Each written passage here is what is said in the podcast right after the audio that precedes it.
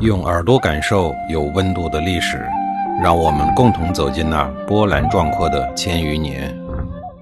上一集里，我说到了叔段母子俩造反失败的事儿。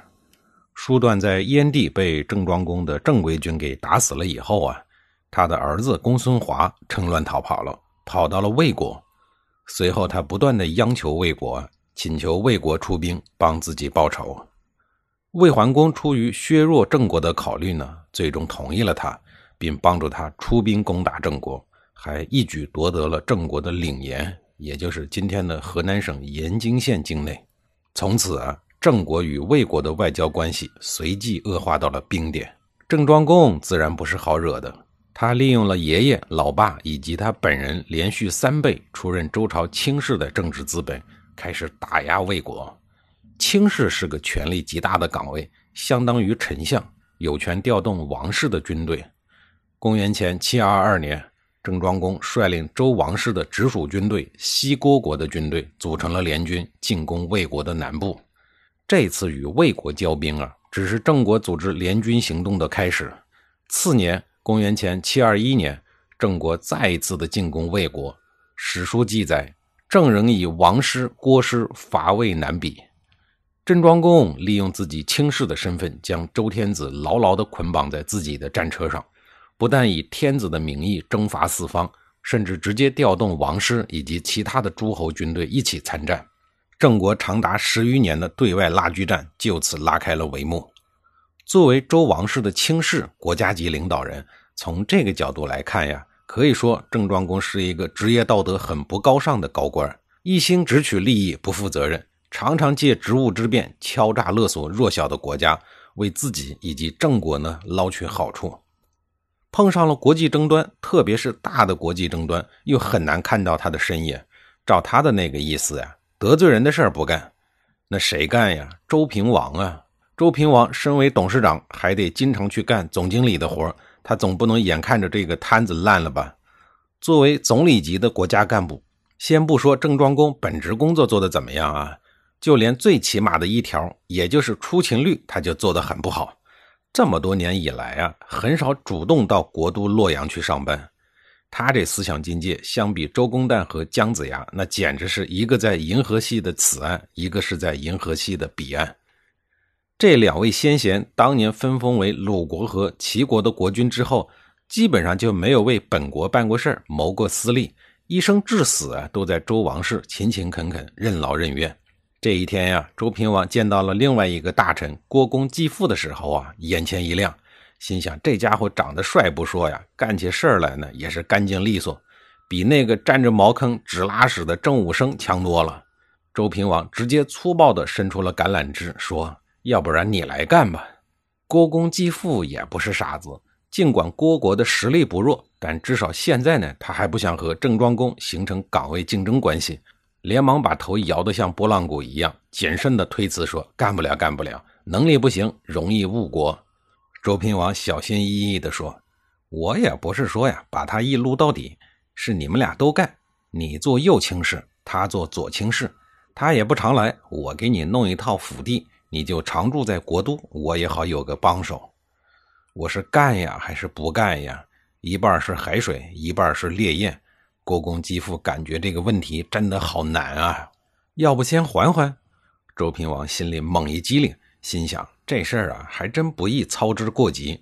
那个杀了弟弟、软禁了母亲的家伙，可是个狠角色。双方没谈成什么像样的结论，那也就只能这样了。话说回来，这周平王为什么和郭国眉来眼去呢？那也是有原因的。这个阶段呀。周王室北侧的晋国正闹分裂，虞国在黄河以北，相对遥远。南方的申国、邓国呢，只是姻亲之国；郑国呢，是个靠不住的家伙。而郭国呢，地处今天河南省三门峡市境内，扼珊瑚之故，又紧靠周天子的洛阳。周平王把目光放在郭公继父的身上啊，其实呢，就是地缘政治使然。这次提拔未遂的事件，郑庄公很快就知道了。原因很简单，朝中有人啊！这一次他行动很迅速，第一时间赶到了洛阳，要面见周平王。老臣国家多难，事务繁杂，这天子的轻事我就不干了吧。三十郎当岁，他也敢称老臣，再老也不能在周天子的面前摆老资格呀！明显的是话中带刺，以退为进。周平王连忙说道：“哎呀，伯父哎，您德才兼备，正是年富力强的时候，我还指望你振兴王室呢。再说了，你撂了挑子，你让我找谁去呀？郭公继父啊！”他又帅气又能干，比我可强多了。话说到这个地步啊，也没必要遮遮掩掩了。郑庄公毫不客气地说道。周平王说：“谁说的呀？你也甭管谁说的，你就说是不是吧。”我是真没说。周平王已经是哀求的口气了。郑庄公冷冷的一笑：“那有什么呀？天下都是你的天下，调整个干部你还当不了家啊？”周平王苦笑了一下说。伯父呀，咱就别开这玩笑了。我是真没有想让郭公继父顶替你，那怎么办呀？哪天你偷偷的把我给换了，我这边还不知道，那我在郑国还怎么混呢？国际上也成了笑柄了。郑庄公步步紧逼，周平王苦着脸说道：“那总不能写个保证书吧？”郑庄公一脸的不信任，冷冷的坐在那儿一动不动。他心想：保证书有什么用啊？还不是废纸一张。周平王又做了让步，说：“啊，那这样吧，我让胡儿到郑国去给你做个抵押。姬胡啊，是周平王的继任太子，首任太子已经死了，这合适吗？还是别了吧？”郑庄公不咸不淡地说道：“合适，合适。你那国家治理的好，我正想让太子去取个经呢。对了啊，那个时候还没有取经这个词儿，反正呀，就是那么个意思。”要说抵押也得我国先来，先这么着吧。我回国以后啊，就让忽儿先来洛阳。郑庄公说道：“几乎啊是郑国的太子。”这下轮到了周平王傻眼了。本来就是客气客气，可是人家呢就不客气了。人就是这样啊，你越谦虚，他越来劲。俚语里有一句话叫“假让客碰上了一个热粘皮”，说的就是周平王和郑庄公。国际上相互质押公子啊，也是常有的事。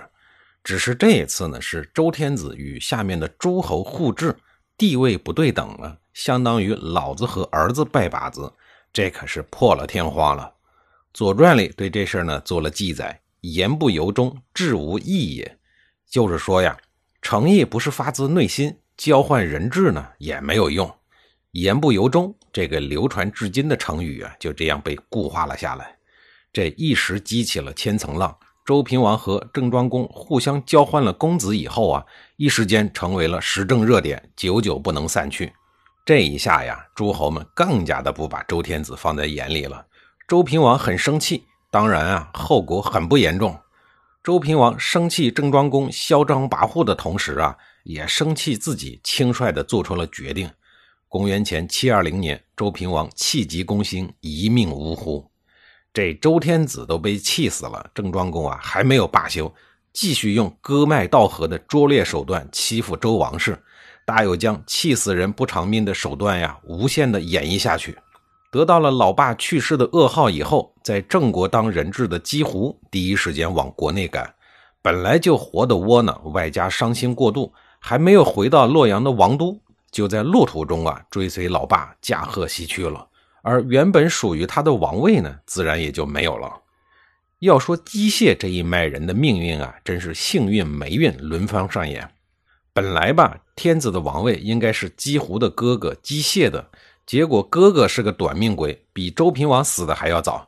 于是呢，姬胡成了储君，结果自个儿呢又死了，储君的位置啊又回到了哥哥的儿子手中，是为周桓王。这新上任的周桓王，他可不是个软脚虾啊，至少看上去不是。至于他怎么和气势如虹的郑庄公死磕的，下一集里啊，我再给您讲述。